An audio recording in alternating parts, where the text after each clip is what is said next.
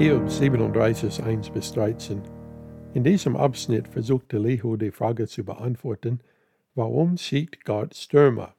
Im Vers 1 beschreibt er, wie die Stürme, die er gerade beschrieben hat, auf ihn wirken. Ja, darüber erzittert mein Herz und fährt auf vor seiner Stelle.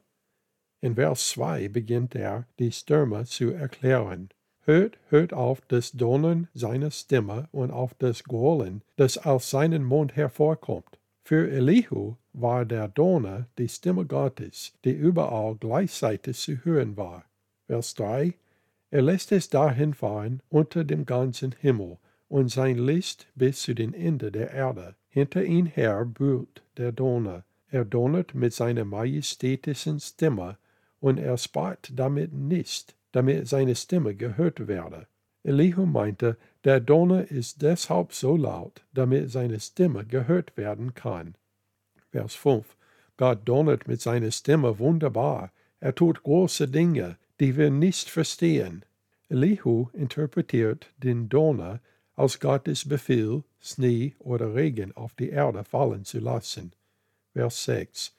Denn er gebetet den Schnee, falle auf die Erde, und lässt Regen fließen, heftige Regengüsse. Als nächstes gibt Elihu endlich seinen ersten Grund, warum Gott Stürme verursacht. Vers 7. Dann zwingt er die Hand jedes Menschen zur Untätigkeit, damit alle Leute sein Werk erkennen müssten. Da sucht das Wild seine Schlupfwinkel auf und bleibt in seinen Höhlen. Nun erwähnt Elihu, eine zweite Klasse von Stürmen, die von Gott verursacht wurden, indem er alles einfrieren ließ, indem er darauf bläst. Vers 9. Aus der Kammer des Südens kommt der Sturm und von den Nordwinden die Kälte. Durch den Hauch Gottes entsteht Eis und die weiten Wasser führen zu.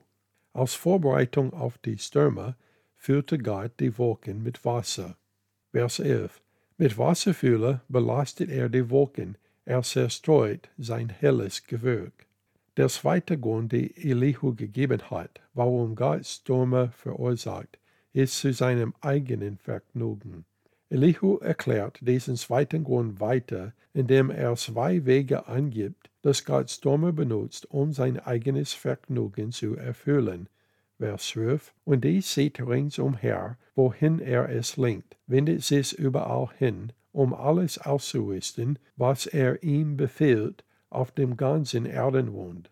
Bald zur Wute für sein Land, bald zur Wohltat lässt er es über sie kommen. Das, dachte Elihu, erklärte die Stürmer, die Hiob heimgesucht hatten.